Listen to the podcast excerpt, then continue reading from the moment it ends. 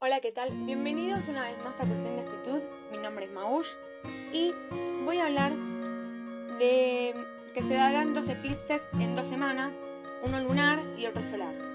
El 30 de abril se producirá un eclipse parcial de Sol que será seguido por uno del satélite de la Tierra. Apenas dos semanas después, cómo y dónde verlos. El próximo sábado 30 de abril al atardecer solo se podrá apreciar un eclipse parcial en el cielo de Argentina. El fenómeno es interesante en sí mismo, pero esta vez contará con un plus. En la noche del 15 al 16 de mayo habrá otro eclipse, pero de luna. Según explicó Beatriz García, astrónoma investigadora del CONICET, al diario La Nación, se trata de un fenómeno no muy común. Este es un caso interesante porque podemos ver un eclipse de sol parcial en el atardecer del 30 de abril y un eclipse de luna en el mes siguiente, que se verá por toda América.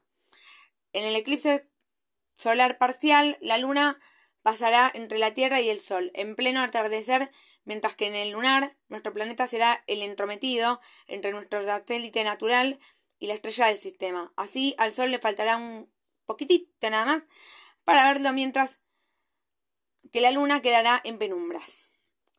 El punto máximo eh, del eclipse parcial de Sol durará 7 minutos y se manifestará a las 17 horas y 42 minutos, señaló García. No es pariente mía, ¿eh? Aclaro. Que es el momento en que se verá mejor en toda la región del Pacífico, pasando por la isla de Pascua. La forma total de eclipse solo podrá verse en el círculo polar antártico, así que el público argentino se quedará con las ganas esta vez al contrario de cómo ocurrió en 2019, 2020 y 2021.